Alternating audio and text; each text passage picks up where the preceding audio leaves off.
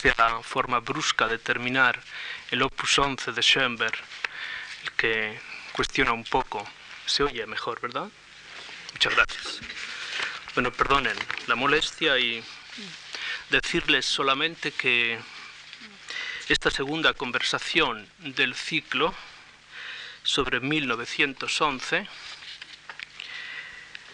tiene la intención, perdonen la cortesía más pedagógica que otra cosa, de recorrer algunos aspectos de la relación Schoenberg-Kandinsky, en tanto eh, muestran aquellas tesis que en la conversación de ayer por la tarde ya les presentaba. Posiblemente eh, la relación Schoenberg-Kandinsky, una de las relaciones más felices y afortunadas entre los artistas del siglo XX,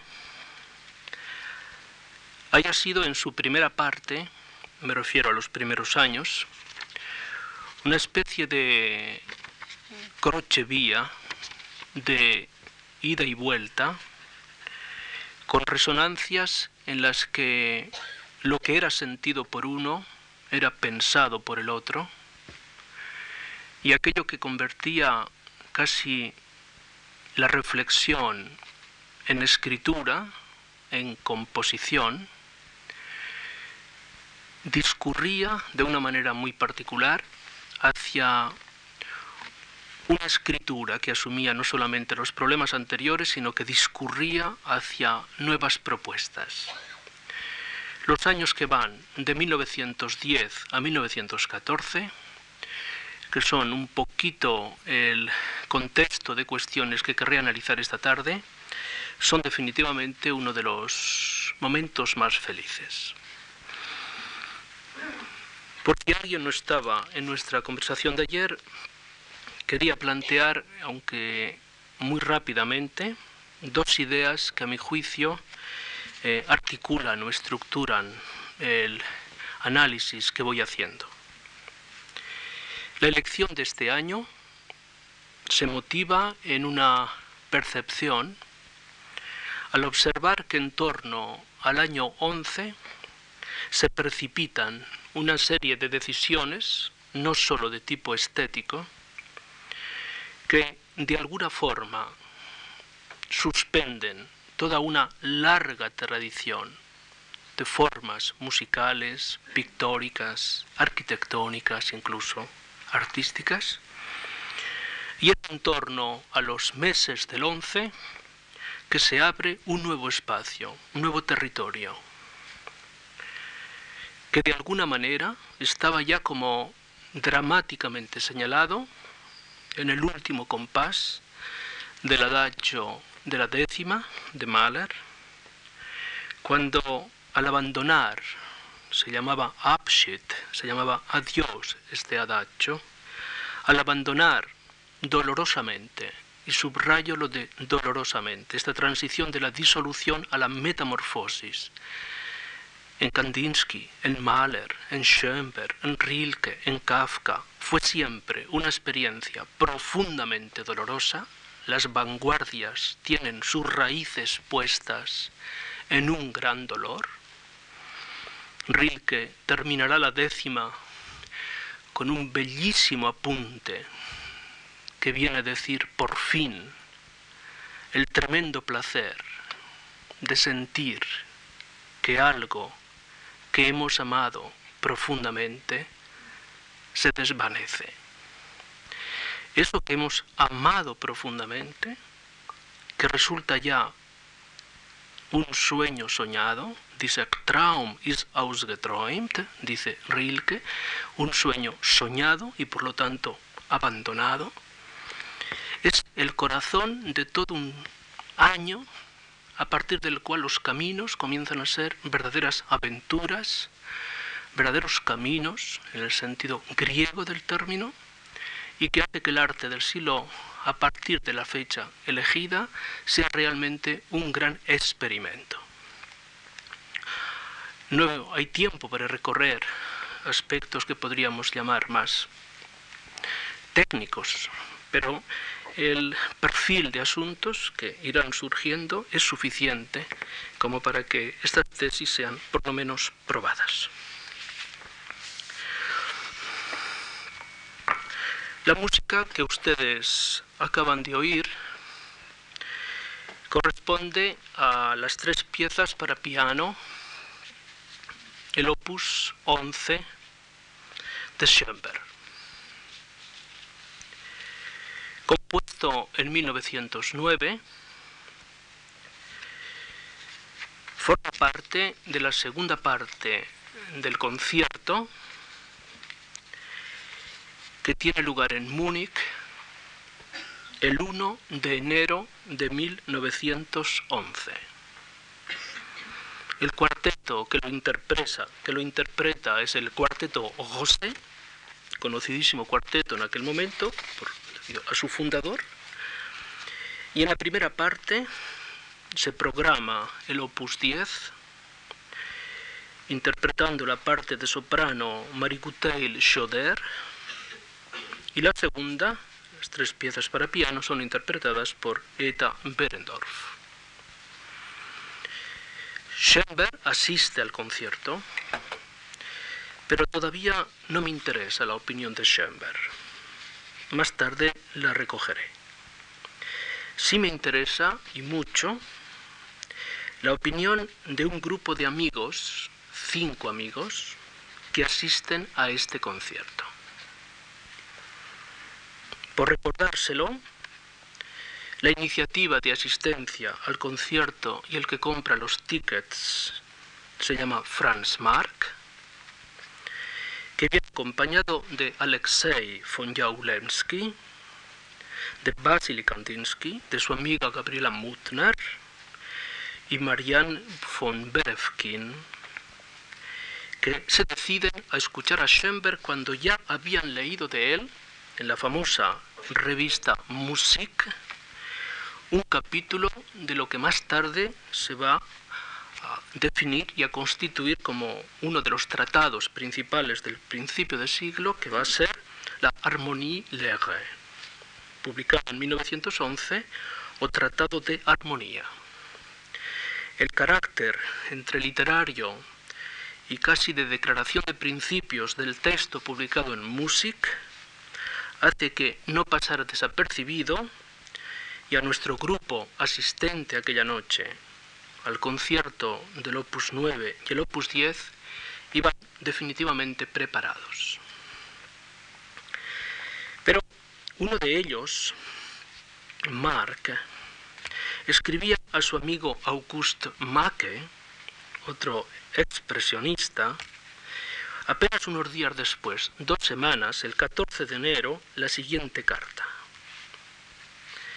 Ustedes han sido muchísimo más discretos. El público se comportó como verdadera chusma, estornudando y carraspeando sin parar, corriendo sillas y haciendo ruido, de modo que a veces resultaba difícil seguir la música. A Schoenberg se le observaba especialmente nervioso. Y le pregunta, ¿puedes imaginar una música en la que la tonalidad, o sea, el mantenimiento de un tono fundamental, estuviese totalmente abolida? No tenía más remedio que acordarme Mark, que está muy próximo a Kandinsky y ve, escuchando a Schoenberg, este es el punto que desearía que se produjera, escuchar a Schoenberg viendo a Kandinsky, no tenía más remedio que acordarme de las grandes composiciones de Kandinsky y también de sus manchas a saltos al escuchar esa música que deja que cada tono emitido quede confiado a sí mismo una especie de lienzo en blanco entre las manchas de color. Se diría que Schoenberg, igual que nuestra asociación, habla de la Neue Künstlervereinigung München, está plenamente convencido de la incontenible disolución de las leyes europeas del arte y de la armonía. Cuenta que después de este concierto todos ellos se fueron a tomar unas cervezas a la Ratskeller. Todavía existe la Ratskeller. Por una parte, Mark establece un análisis certerísimo de lo que para ellos resulta el concepto compositivo en la obra de Schoenberg y por otra, los puntos suspensivos de la carta indican simplemente un salto, está plenamente convencido de la incontenible disolución de las leyes europeas del arte y de la armonía. Me gustaría comentar esto a lo largo de la conversación, pero ya aparecerían dos elementos en textos anteriores de Schoenberg sobre este particular.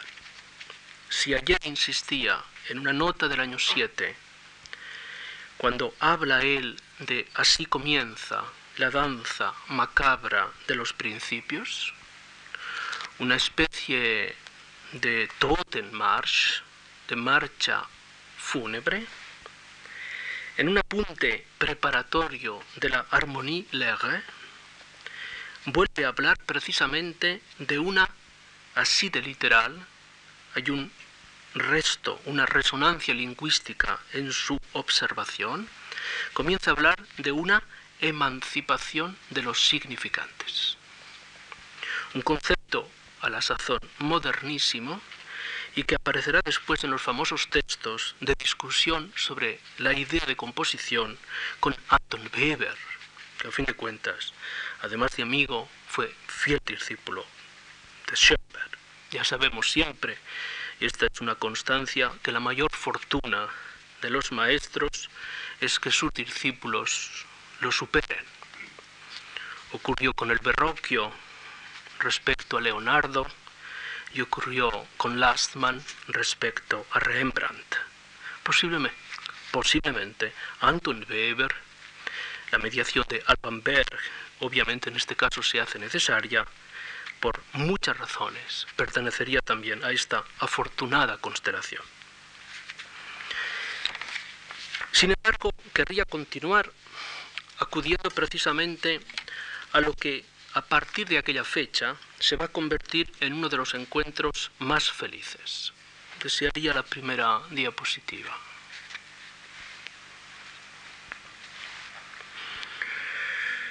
Apenas tres semanas después, el 18 de enero de 1911, Kandinsky, esta es una foto de aquellos años cuando acababa de cumplir 44,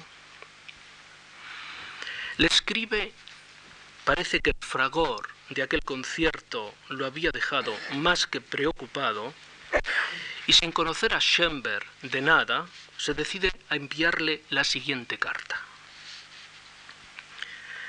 En aquel momento, eh, Kandinsky vive en la Einmillerstraße y la dirección de Schoenberg es la Hitzinger Hauptstraße 113 de Viena. Leo solamente un fragmento central lleno de preocupaciones y además generosísimo en la apreciación de la amistad y de la admiración por Schoenberg. Después de decirle no le conozco, he escuchado su concierto y me he colmado de una profunda y auténtica alegría. Usted naturalmente no me conoce a mí, es decir, mis trabajos, ya que expongo mucho y solo lo hice una vez brevemente en Viena y hace años en la secesión. Sin embargo, encuentro tantas coincidencias en nuestros afanes, en nuestros pensamientos y sentimientos, que me siento con derecho a expresarle mi simpatía y lo que pienso. En sus obras, este es el parágrafo que me resulta central, ha hecho usted realidad aquello que yo, de forma incierta desde luego, he estado buscando en la música con tanto anhelo. Ese caminar independiente de los propios destinos, de la vida propia de las distintas voces que hay en sus composiciones, es exactamente lo que también yo intento encontrar en la pintura.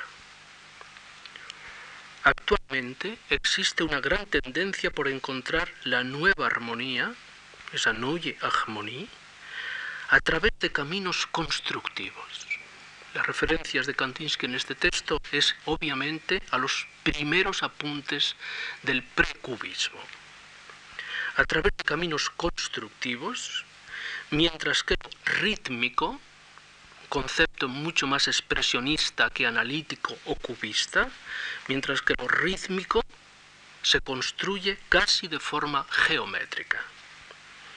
Pero mi sentir y mis aspiraciones solo van parcialmente por ese camino. Es la construcción lo que le falta desesperadamente a la pintura de los últimos tiempos. Y es bueno que se busque, solo que yo pienso de forma distinta sobre el modo de la construcción. Y termina. Pienso que la armonía en nuestros días no hay que buscarla por la vía de lo geométrico, este es el conflicto, sino por lo directamente antigeométrico y lógico. Y este es el camino de las disonancias en el arte. Dissonance der Kunst. Tanto en la pintura como en la música. Pues la disonancia actual de la pintura y la música no es otra cosa que la consonancia del mañana. No es justo, ni desde el punto de vista historiográfico, ni desde el punto de vista crítico, situar a Schoenberg en un milagroso punto cero del que arrancarían todos los procesos de reflexión y crítica y que a su vez decidirían sobre el nuevo concepto de composición. Habría que inscribirlo en un proceso que lo antecede y que definitivamente nos remite por razones obvias, tanto a Wagner como a Mahler. Y como él dirá, dirá más tarde, en algunos textos capitales, a la tradición rusa, a fin de cuentas Kandinsky es un ruso, a la tradición que arranca de Scriabin para llegar después a los grandes de la música rusa. Pero la forma como Kandinsky percibe la tradición schembergiana es justamente esa forma feliz de explicitar el proceso de la disolución, de la desestructuración, o lo que se llamaría la aparición de una disonancia, de una disonancia, marcando así un imposible que de alguna forma fue recogido en un texto casi olvidado pero centralísimo del diván de Goethe, cuando Goethe viene a decir que lo que le falta todavía a la pintura es encontrar lo que Goethe dice, un continuum musical. Esa referencia a la solidez de la composición, del clasicismo musical, lo añora Goethe en la pintura, creo que nunca fue un acertado crítico de las artes plásticas, pero la estructuración de ese discurso pictórico estaría, digamos, siempre sometido al azaroso orden de las perceptivas.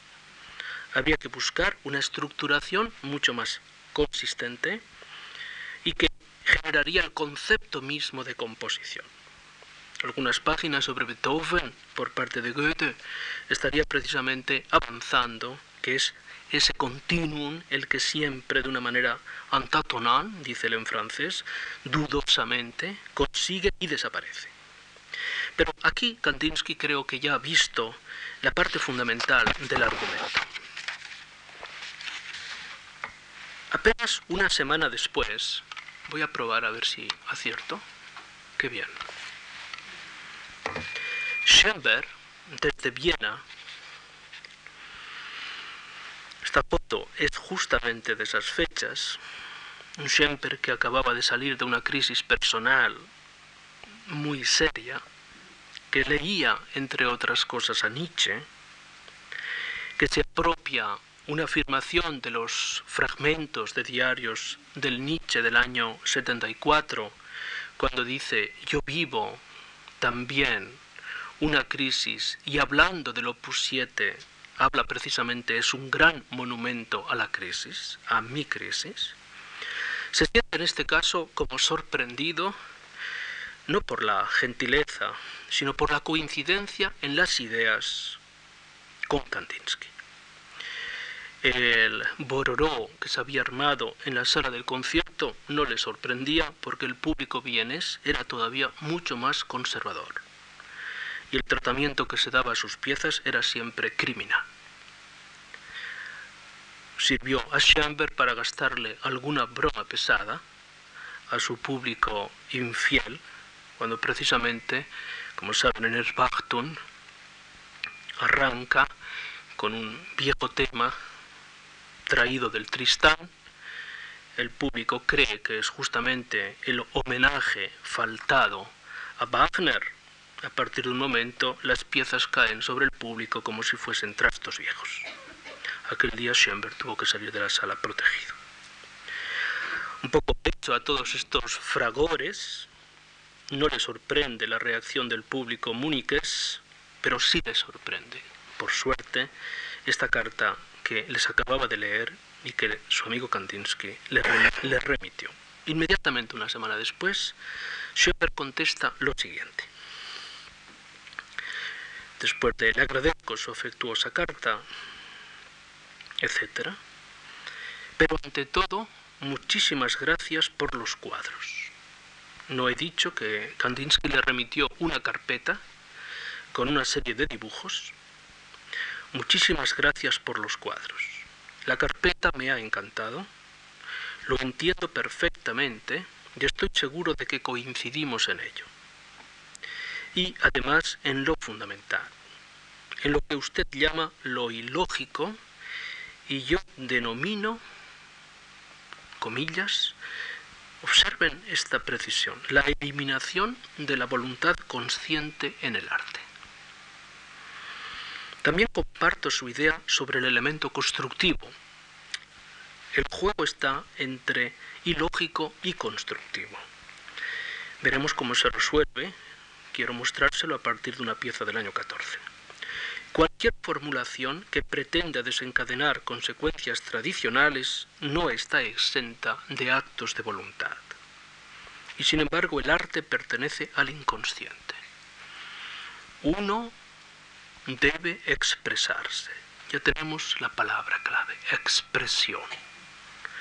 Hay que expresarse directamente.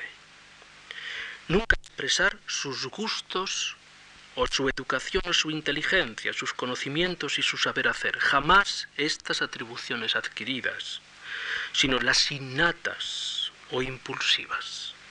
Toda creación Toda creación consciente juega con ciertas matemáticas o geometrías, con el segmento áureo y cosas parecidas. Sin embargo, la creación inconsciente que se plantea la ecuación forma igual a apariencia, solo ella crea una creatividad auténtica, solo ella produce aquellos modelos que los faltos de originalidad copiarán convertidos en fórmulas. Pero aquel que logra oírse a sí mismo reconocer sus propios impulsos e introducirse con el pensamiento en cualquier problema, no necesita esos apoyos. No es preciso ser un innovador para trabajar así, sino ser solo un hombre que se toma en serio a sí mismo y que además se toma en serio lo que significa el auténtico deber de la humanidad en cualquier campo espiritual o artístico. Admiraciones sucesivas, reconocer y expresar la visión percibida. Esa es mi creencia deseo verle cuanto antes. Contaré después las circunstancias de ese primer encuentro, pero si nos limitáramos, aunque solo sea, al contraste entre estas dos primeras cartas, nos encontramos en ellas con todos los argumentos que después se van a desarrollar y que formarán parte de esa polémica abierta del expresionismo alemán, por una parte, contra el cubismo analítico francés y contra el constructivismo posterior. Kandinsky y Klee, entre ellos, o entre otros, serán quienes mejor realicen una especie de travesía oblicua entre los dos extremos.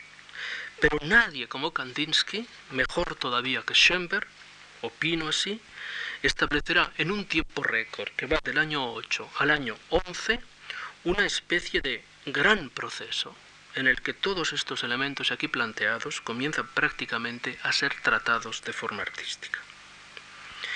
Este esquema que os comentaba, que les comentaba, comienza a moverse a partir de unos textos que componen un poco la matriz del texto principal de Kandinsky de 1910 y que, como saben, tiene como título Von Geistingen in der Kunst, de lo espiritual en el arte.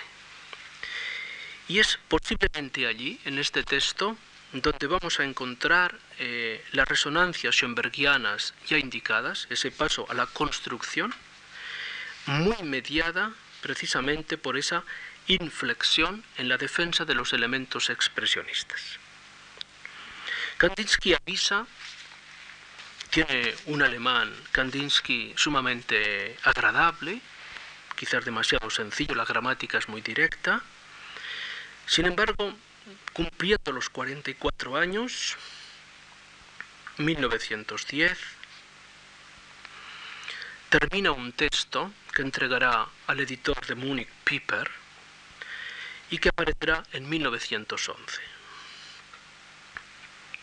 Solamente una pequeñita nota. De esta época, de 1910, data mi costumbre de anotar pensamientos sueltos. Así escribí de lo espiritual en el arte, apenas sin darme cuenta. Las notas se fueron acumulando durante más de diez años y tienen, ahora que las leo en su conjunto, la fuerza de decir exactamente todo lo que he dudado y todo lo que he decidido. Pertenecen de muchas maneras a la mejor de mis biografías intelectuales.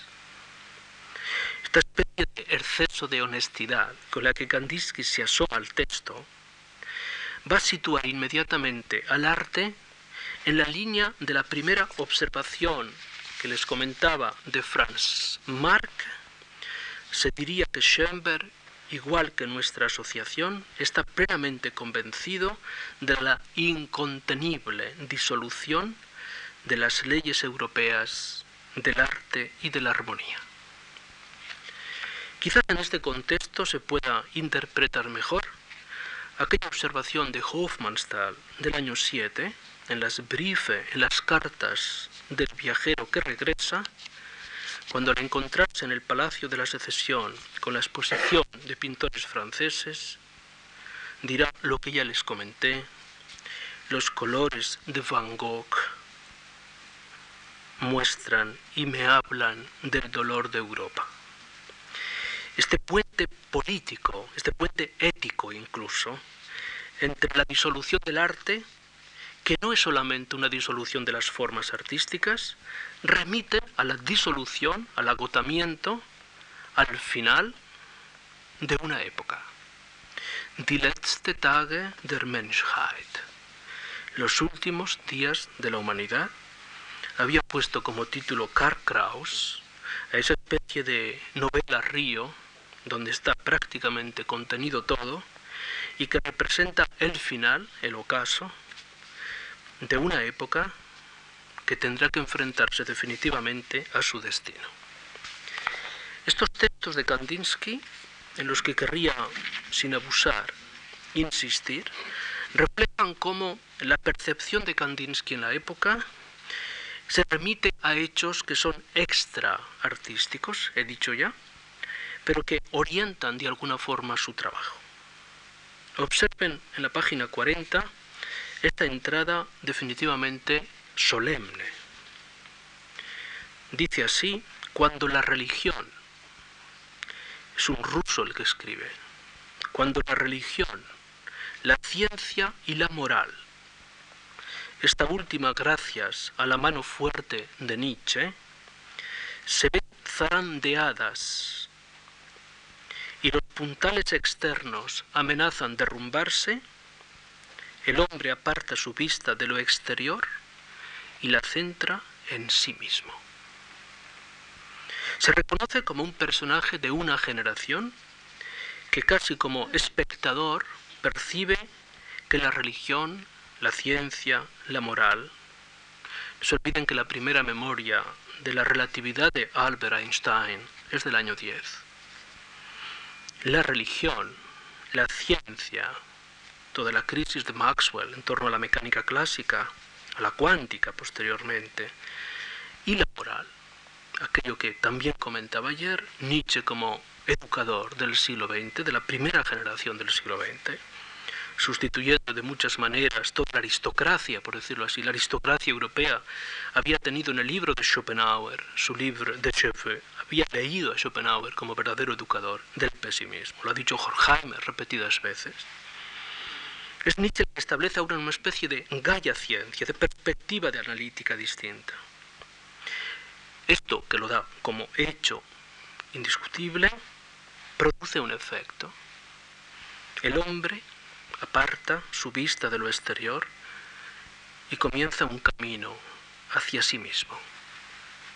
Heller, Erich Heller, un gran germanista conocedor de esta época, ha escrito un bellísimo ensayo, Die Reise der Kunst ins Innere, el camino del arte hacia el interior, que tiene que ver precisamente con esta situación. Pero hay un elemento más que me gustaría mucho comentarles en esa situación de quiebra de los sistemas y de interiorización del artista, se produce un fenómeno que él valora con carácter casi metodológico. Dice, la literatura, la música y el arte son los primeros y muy sensibles sectores en los que se nota el giro espiritual de una manera real. Dicho en términos más próximos, la literatura, la música y el arte adquieren en esta situación un valor de tipo sintomático, o si queréis decirlo incluso heurístico. Muestran precisamente esa especie de vacío a partir del cual su lenguaje, su discurso, mostrará el desequilibrio, el abismo. A las suyas, más tarde, en 1910, un excelente ensayista que fue Georg Simmel, cuando publica en carta a Leo Popper lo que él va a llamar después la forma del ensayo, la teoría del ensayo, pequeñito papel mío sobre este asunto ha insistido en algunas cuestiones que me parecen centrales, viene a decir justamente esto, que toda época de transición es una época subjetiva y en las épocas subjetivas el arte asume un papel que no le pertenece en las épocas que podemos llamar estables. Esto ha dado lugar a una serie de ensayos largos sobre las primeras intuiciones de Georg Lukács en torno a Simmel estarán motivando precisamente esta cuestión en los análisis que aquí se presentan. Pero sí que me interesa, antes de pasar a analizar algunas obras suyas, en este contexto, una valoración que él va a hacer de Schoenberg antes de escuchar el concierto con el que abríamos la sesión de esta tarde y que fue interpretado en la sala de Múnich el 1 de enero del año 11. Posiblemente el manifiesto al que hay que acudir es siempre el mismo, el famoso capítulo que después aparecerá como parte sustancial de la Harmonie Lege y que aparece en la revista Die Musik en el número 10 a partir de la página 104. Dice en estas páginas del espiritual en el arte Kandinsky lo siguiente. El compositor vienés Arnold Schoenberg es el único que actualmente va por este camino de la renuncia total a la belleza acostumbrada. Subrayo esto. Por la renuncia total a la belleza acostumbrada y defiende todos los medios que conduzcan al fin de la autoexpresión. Autoexpresión. Solo es reconocido por unos pocos entusiastas. Otros lo consideran un charlatán, un ansioso de publicidad, un inepto. Pero si leemos su teoría de la armonía, podremos encontrar esto. No solo sorprendente, sino quizá excesivo. Todo acorde, toda progresión musical, entre comillas, es posible. Kandinsky se hace un punto conservador y anota, presiento ya hoy que también aquí existen determinadas condiciones de las que depende si utilizo esta o aquella disonancia. Para que observen el carácter programático del artículo en la revista Die Musik, en este caso Schoenberg no cede ante ningún tipo de riesgo y subraya todo acorde. Toda progresión musical es posible. Como diciendo, no hay una regla que establezca las condiciones de la forma, toda forma es posible. Kandinsky se asusta y dice, quizá no tanto. Pero el toda forma es posible, toda progresión musical es posible, introduce ya un espacio compositivo que se acerca mucho más a las preceptivas contemporáneas y no tanto a los modelos de composición clásicos o postclásicos. Estamos mucho más cerca de un modelo que voy a llamar así simplemente Wittgensteiniano, del primer Wittgenstein, cuando quizás la verdad de la proposición, en este caso la verdad de la composición musical, no está bajo ningún concepto regulada por su efecto de tipo cromático, acústico, sino simplemente por las reglas internas de la composición misma. La verdad debe plantearse estrictamente solo al interior de la proposición. Y para terminar esta valoración que me parece interesantísima, Schoenberg dice Kandinsky presiente claramente que la libertad total, que es el medio necesario y libre del arte, no puede ser absoluta. A cada época le corresponde una medida determinada de esta libertad y la fuerza más genial no será capaz de saltar sus límites.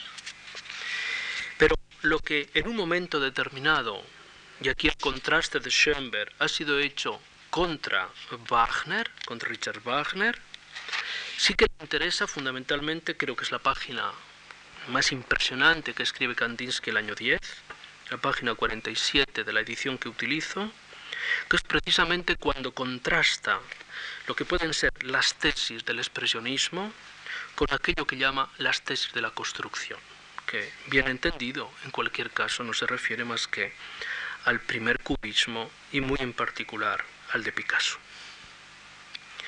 Cuando se acerca a Picasso, Kandinsky no tiene un conocimiento técnico de Picasso. Ha percibido ciertas cosas y la secesión muniquesa durante los años 7 y los años 8 programa una serie de exposiciones que le permiten, Kandinsky vive en Murnau, 30 kilómetros al sur de Múnich, le permite conocer lo que está pasando en Francia. Recuerdo, les recuerdo que la primera exposición, Cézanne, murió el año 6. El 7, la exposición que motivó las famosas cartas de Hofmannsthal, reúnen exclusivamente a los llamados postimpresionistas, a Gauguin, Van Gogh fundamentalmente. El homenaje a Cézanne se hace paralelamente, conocen bien a Cézanne y hay unas páginas espléndidas sobre Cézanne que no lo voy a tratar. El año 8, es decir, dos años antes, comienzan a aparecer algunos materiales picasianos que producen verdadero escozor en la discusión de Macke, Franz Marc, Jakublewski y Kandinsky. Pero el único que se atreve a hacer una pequeña síntesis que me gustaría contrastarla, pero no tengo tiempo, con los aforismos sobre el cubismo de Franz Marc, es justamente Kandinsky. Kandinsky ha tenido una época matisiana. Ha amado a Matisse por encima de todo. La gran síntesis del arte del siglo XIX, después de la crisis de Manet, es indiscutiblemente Matisse. Incluso llega a pensar que definitivamente la creación pasa por Matisse. Sin embargo, se da cuenta de que el conflicto, nunca más vivo en aquellas fechas como el conflicto que recorre la relación de Matisse-Picasso, se va a resolver a favor de Picasso. Me permito recordar que no solamente esto es una opinión de Kandinsky, sino que es una opinión que podría historiográficamente también comentarse.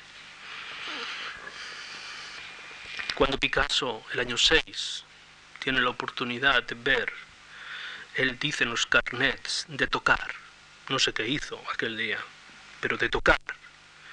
Aquel conocidísimo cuadro de Matisse, Calme, Luxus, Voluptuosité, Calma, Lujo y Voluptuosidad, salió más que enfadado y dijo, te vas a enterar.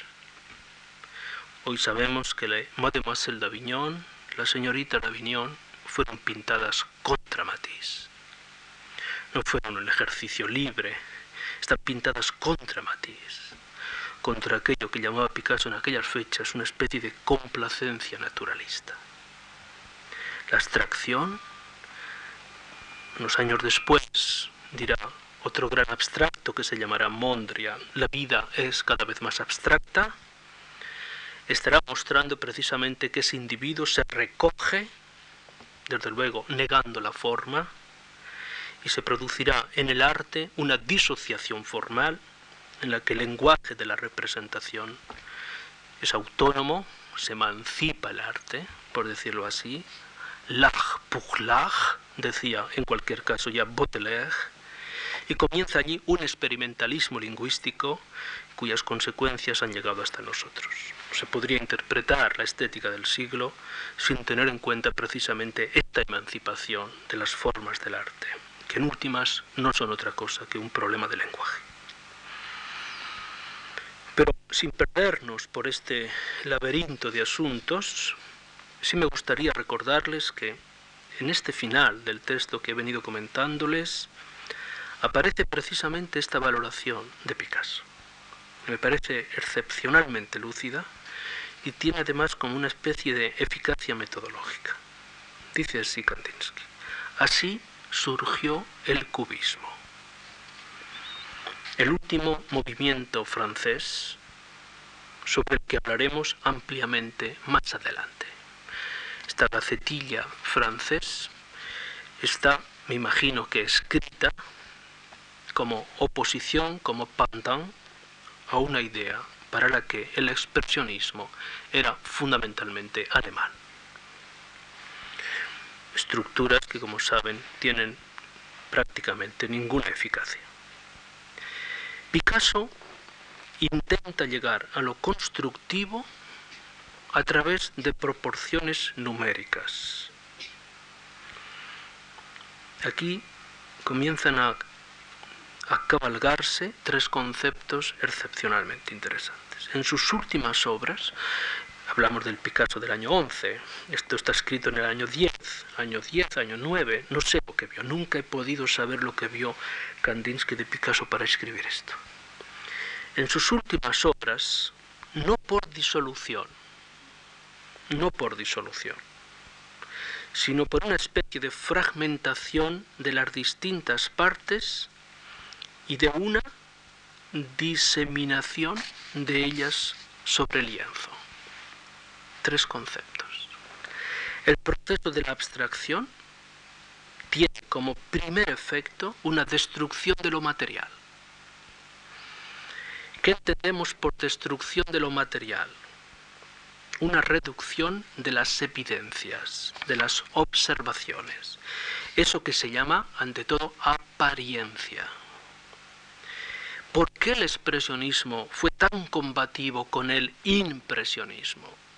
Por su falsa complacencia naturalística esta entrada en el interior que vamos a ver inmediatamente hace que se descentre el elemento que organiza la apariencia, se falsea la apariencia para introducir sobre ella una intensidad de color y de perspectiva que modifica las reglas de la composición clásica.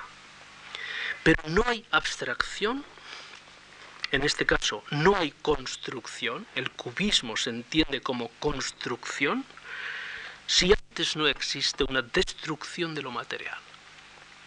Y la destrucción de lo material no es otra cosa que una crisis de la apariencia. Pero esta destrucción, segundo aspecto, se produce no por disolución, es decir, evacuación, como una especie de esponja que borrara la, apariencia, sino por fragmentación. La palabra es fragmente, una palabra centralísima en esa fragmentación. Alguien podría decir que toda esa cultura de finales del siglo XIX es como un arco tensadísimo, es una imagen que reconocerán, es de Beckman, un arco tensadísimo que tanto, tanto se tensa que al final salta en pedazos. Una especie de fragmentación de las distintas partes y ya lo tenemos. ¿Qué se hace con los fragmentos de aquella unidad perdida tras la ruina de la evidencia? Estos fragmentos se diseminan por el cuadro. Una diseminación los cuatro de Kandinsky, esta lección la vamos a ver de una manera consumada. Es curioso que en este proceso parezca querer conservar Picasso la apariencia de la materialidad, pero ni siquiera esto, dice Picasso, no retrocede ante ningún medio. Si el color le estorba, en el problema de la forma puramente pictórica, lo tira por la borda y pinta un cuadro con marrón y blanco. Todavía no ha visto los cuadros del año 11. Aquellos cuadros que son, no sabe si son de Braque o si son de Picasso. La fase analítica del cubismo, años 11, años 12, años 13, el primer analítico, fundamentalmente, si el color le estorba en el problema de la forma puramente pictórica, lo tira por la borda y pinta un cuadro con marrón y blanco. Estos problemas son en el fondo su fuerte. Y aquí salva a su admirado Matisse diciéndole, Matisse color, Picasso forma. Dos grandes vías hacia un gran objetivo. En este final suyo, lo que aparece definitivamente es precisamente el conflicto entre los dos caminos que a partir de 1910 se van a hacer de una manera radicalizada las puntas de lanza de la experimentación artística. Quería observar que tanto la música, tanto la música como la pintura intentan a su manera transitar desde esa fase dominada por la crisis y renuncia a la evidencia hacia el programa duro de la construcción. Allí sabemos que el proceso se decanta siempre a favor de la música. Cuando ponemos pintura y música, tenemos que tener en cuenta que todas las ventajas son a favor de la música, precisamente porque su lenguaje es mucho más abstracto. Valga la pequeña anécdota también de Picasso, cuando en uno de los ballets de Diaghilev, precisamente para la historia de un soldado, esa pieza que de alguna manera podríamos llamar cubista, hablo del Stravinsky del año 13, observando precisamente, y el oído de Picasso era terriblemente malo, pegó una patada a uno de los cotillones del escenario, abandonó la escena y no con un muti, sino diciendo violentamente, merde, c'est lui le vrai cubiste. Dice, merde, el verdadero cubista es él. Él era Stravinsky. Y pensar que el Stravinsky del año 11 al año 12, al año 13, no se olviden tampoco de aquella valoración violenta de Adorno sobre el Stravinsky del 13 diciendo se comportaba como el más lúcido de los conservadores, precisamente cuando estaba en condiciones de componer, por decirlo, desde Pájaro de Fuego a Historia de un Soldado, casi prácticamente la mejor parte de la música de principios de siglo. Pero quizás la tradición vienesa, y este es otro argumento que nos llevaría por otros caminos, y desde luego los reconocimientos en el caso de Schoenberg por algunas piezas de Berg, sobre todo el concierto para violín, de Alban Berg, y quizás esa disponibilidad matemática de los elementos mediante aquello que se llamaba, ha sido uno de los aniversarios de Anton Weber, una reducción de los elementos expresionistas que dominaron toda la tradición intensa de los años 14, 15 y 16. Acaban de editarse precisamente unos seminarios privados que daba Anton Weber en su casa, fragmentitos cortos de lo que en este momento se está llamando como una estética reductivista, es decir, un proceso en el que el concepto de construcción tiende a organizarse sobre estructuras básicas privadas de toda variación que posibilitará a su vez un tipo de desarrollos que en cualquier caso los vamos a considerar retóricos. este paso que de alguna manera debo ir terminando, eh, he querido concretarles a partir de estos textos, quería ahora visualizarlos comentándoselo con unos textos, unas piezas de unas piezas de Kandinsky del año 8 al año 12 y apenas como una especie de señal así sobre el fondo me permitiré presentarles una composición del año 14 donde todos estos problemas adquieran una dimensión nueva y nos introduciría en una perspectiva cuya reflexión teórica es justamente la de punto y línea sobre el plano. En primer lugar, este bellísimo tema 1908, la arcada de fondo nos remite a una de las arcadas de la Ludwigstrasse de Múnich y no tiene otro título que este. Lo podéis ver en una forma muy atenta y despacio en la Fundación Thyssen. Esta pieza pertenece a la Thyssen, una bellísima, excepcional pieza. ¿Qué interesa de esta pieza?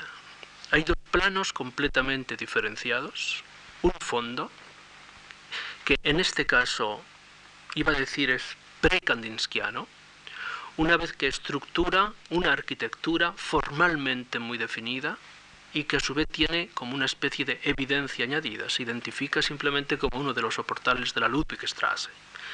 Mano derecha tenéis la Ludwigkirche, no la busquen, no se ve, y aquí enfrente está una parte de la Maximilianstraße. Es un espacio es perfectamente identificado. La primera parte, que podemos llamar estrictamente, no es más que un reflejo de la propia paleta de Kandinsky. La paleta de Kandinsky se ha ido reduciendo, hay una reflexión muy pródiga a su vez en los argumentos referidos al color, a cuál es el color, y ha quedado reducido a una serie de colores fundamentales como son los amarillos, los azules y los rojos. Eh, si recuerdan aquellos cuadros de Mondrian el año 37 en New York, van sobre una rejilla geométrica a guardar apenas los restos de esta paleta.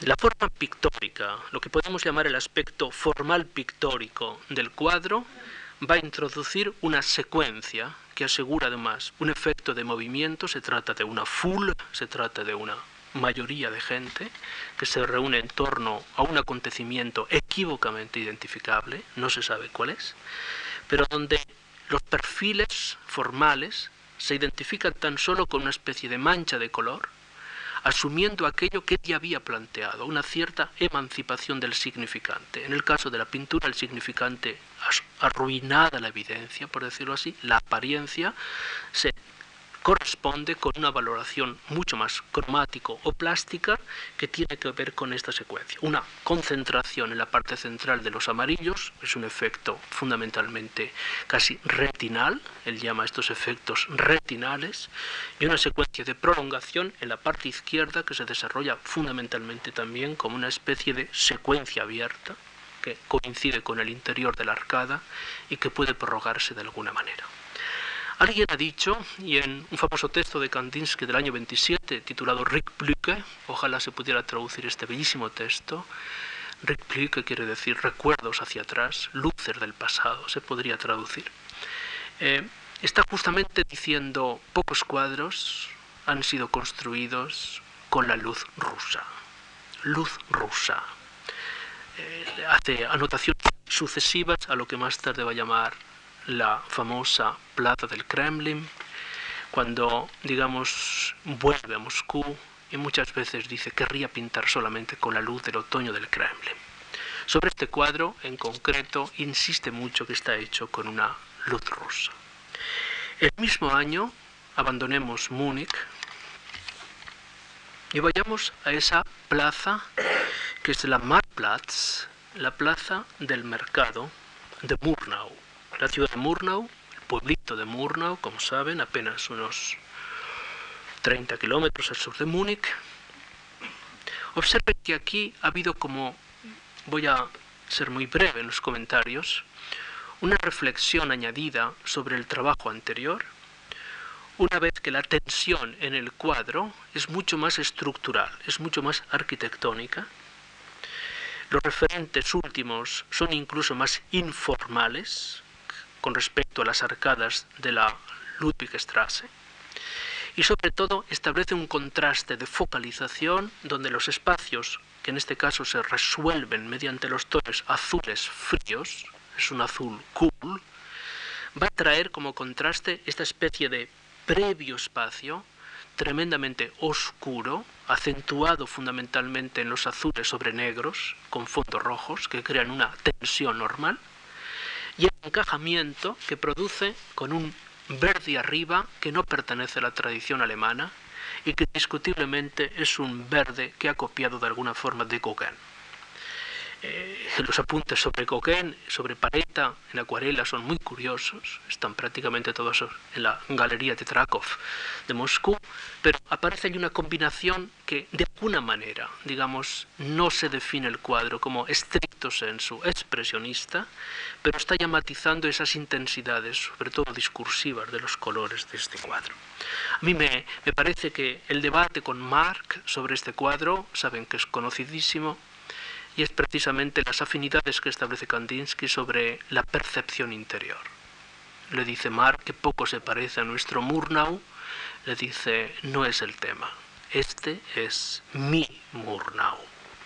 Digamos, eh, el concepto de visión, que no he tenido ni siquiera tiempo de desarrollarlo, vendría a cuento recuperarlo precisamente en este cuadro. Hay que pensar que la iluminación en los viejos temas eh, del expresionismo menos figurativo ha insistido muchísimo en la tensión entre lo formal y lo expresivo. En este caso me parece que hay una reserva respecto a lo expresivo, termina resolviéndolo a favor, pero definitivamente mantiene también unos apuntes de tipo estructural claros. Eh, no querría poner esto más que como ejemplo sobre los argumentos que he ido comentándoles durante la sesión.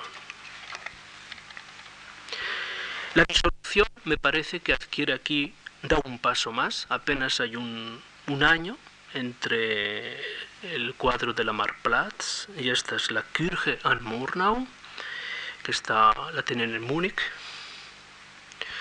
y donde quizás eh, la llamaremos armonía de tipo arquitectónico cede al verse invadida por los elementos plásticos. El color, digamos, devora la forma y si queda algo de forma, se resuelve a través de una, llamaremos, forzada y al mismo tiempo equilibrada composición.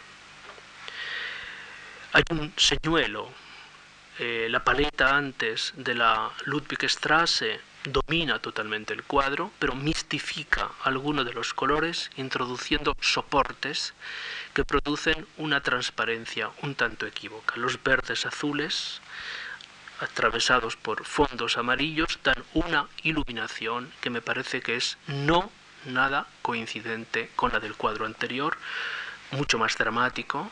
Este se comporta más como un paisaje de un tiempo feliz.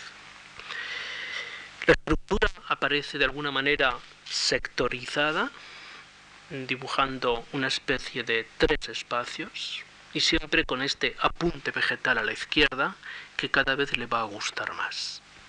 Eh, las derivaciones hacia el tratamiento del paisaje, tenéis aquí uno de los apuntes, ya iba a decir clásicos de Kandinsky, introducirá precisamente una especie de laberinto formal donde los referentes, lo que podemos llamar la apariencia, cada vez es menos relevante y la configuración libre tendrá cada vez más importancia. Obviamente esto queda todavía más claro en este paisaje, que también es del año 9, y que premonita o premoniza de alguna manera una disolución que se va a radicalizar a partir del año 10.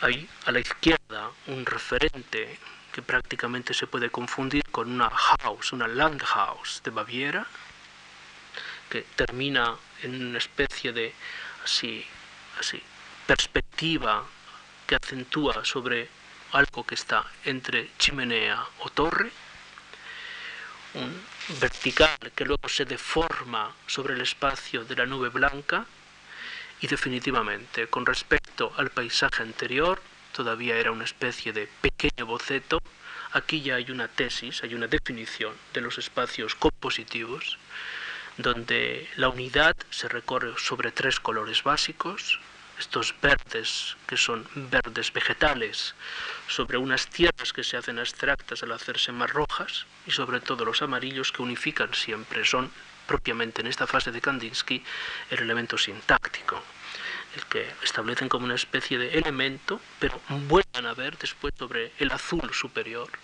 una especie de intensidad que si trazáramos la curva, es una técnica romántica, si trazáramos la curva dibujaría de ángulo a ángulo la tensión entre los dos espacios.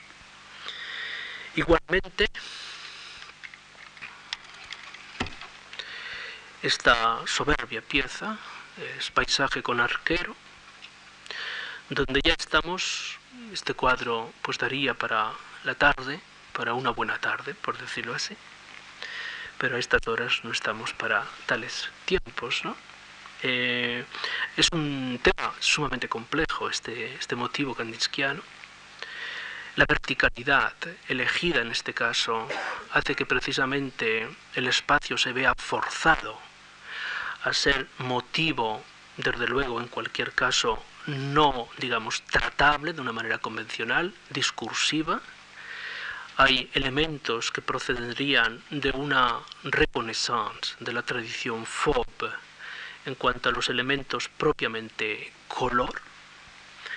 Incorpora en este centro una especie de elemento imaginario hecho de elementos vegetales, pero que a su vez apoyan arquitecturas y que no tienen ninguna posibilidad de ser reconocidos. Hay una especie de, de liaison donde los elementos morfológicos no se corresponden. Hay a propósito una construcción donde lo imaginario irrumpe y destruye además lo evidente. Y luego desarrolla como formas maravillosas esa especie de verticales cromáticas que a su vez desarrollan elementos de tipo anamórfico, donde se relacionan entre ellas construyendo, no sé si, la verdadera dimensión del paisaje, la inquietud de este gran espacio superior se ve todavía más marcada por este arquero del ángulo derecho del cuadro, que en este caso ya introduce uno de los elementos fundamentales de lo que fue el almanac del Blauer Reiter. Lo habrán visto ustedes nunca, posiblemente caballos amarillos, pero no pierdan la ocasión. Digamos, lo real no es lo que vemos, en este caso ese viejo tratamiento onírico comienza a introducirse pian piano en el espacio del cuadro, mostrando precisamente la intensidad, la velocidad. Son momentos en los primeros apuntes futuristas, eh, los temas del Boccioni fundamentalmente comienzan a ser ya que pensar que inmediatamente después, y Valori Plastic, la revista que más tarde unirá durante mucho tiempo a los artistas alemanes, sobre todo del sur, con los artistas italianos. Hay que pensar que en, en Múnich existía a sazón una importante Kunstakademie, una importante Academia de las Artes, y que la recepción de la secesión vienesa en cualquier caso, la disolución de las formas del Art Nouveau, del Jugendstil por parte de Klimt más tarde por Schiele, aquí eh, llegan de una manera muy oblicua y que la recuperación por parte de Kandinsky magistralmente en torno al año 10 precipitará los gustos en una dirección diferente. Me parece terminar diciendo que este último cuadro del 9, este bellísimo cuadro del 9, que se llama El Este, en un solo motivo mm, reúne prácticamente todo lo que como reflexión pictórica y como obra ha realizado hasta la fecha.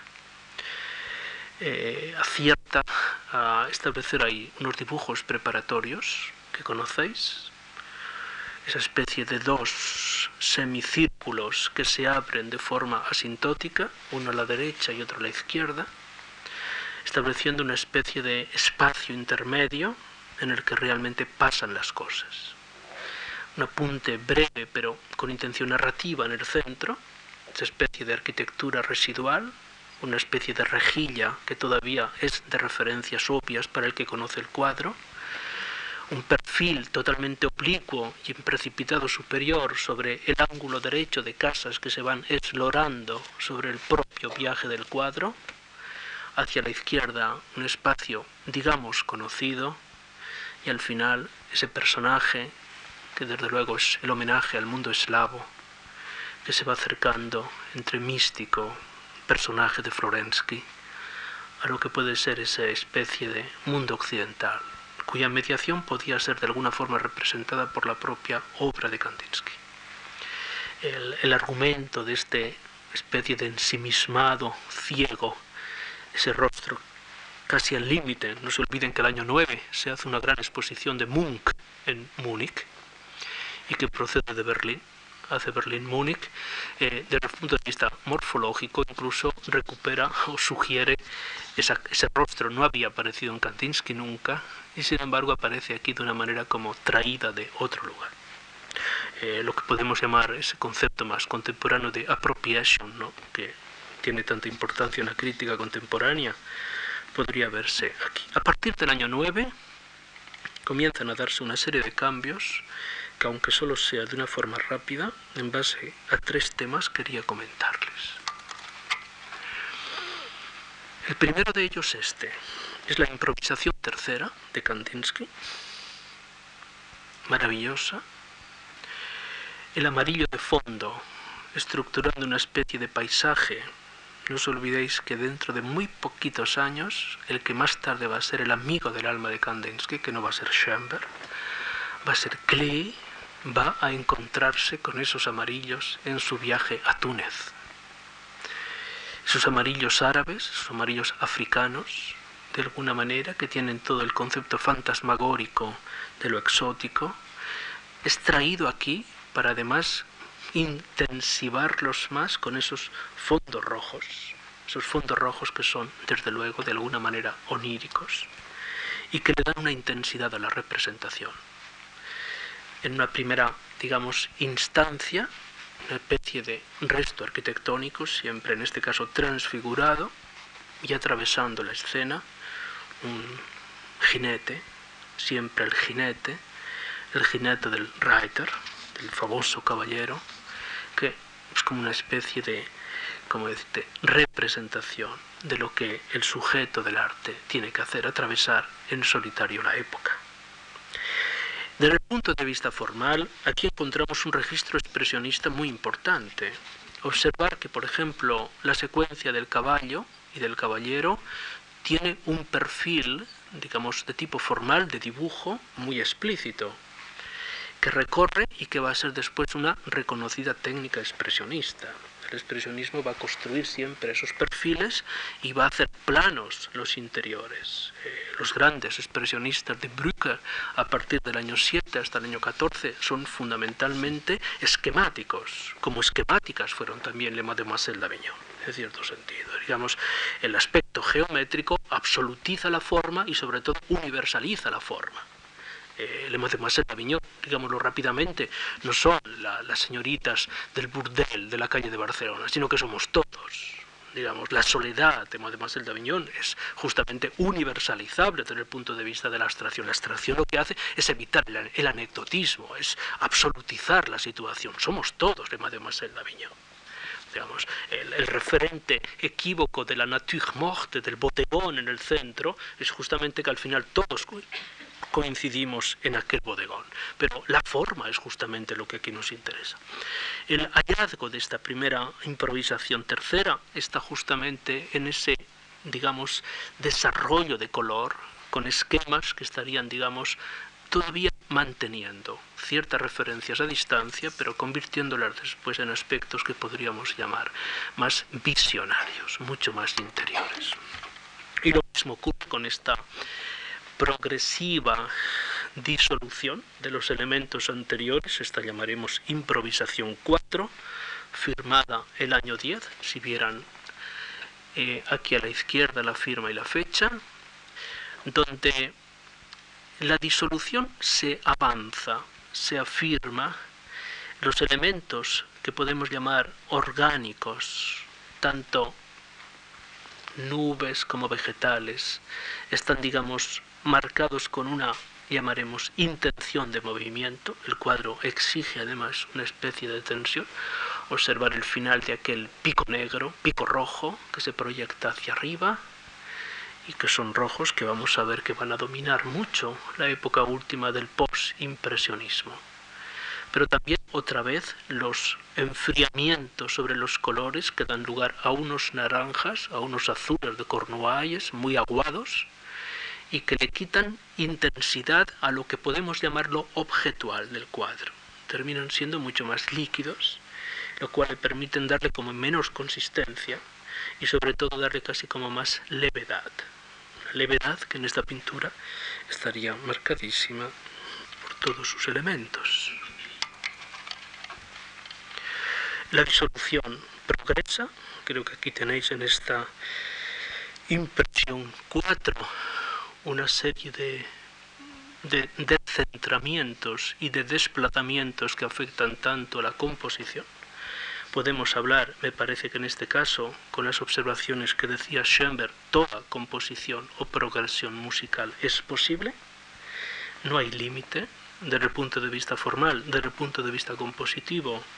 Digamos que musicalmente corremos más riesgos, pero desde el punto de vista plástico los riesgos creo que son infinitamente menores comenzamos ya a eliminar sucesivamente lo que podemos llamar la carga referencial de la obra y aparecen ahí unas tensiones sucesivas, en este caso muchísimo más experimentales. Estamos siempre tocando un nivel previo donde el registro sensitivo de la percepción, eso que va a llamar de alguna forma el punto de partida del trabajo, dará lugar después a una serie de improvisaciones sucesivas. La improvisación tiene más de experimental, en el sentido que un contenido comienza a ser diseminado más analíticamente, una vez que lo tenemos ya abierto, disponemos de todos aquellos elementos para pasar a una tercera fase, que es propiamente la fase compositiva, pero el método tiene que seguir todos esos procesos de disolución sucesiva que están recogidos en este bellísimo paisaje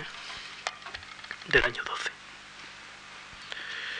donde todo cambia, digamos, los pasos, la crisis del 11 ha servido como de laboratorio de Gedankenexperiment, de experimento espiritual para cambiar todas las cosas.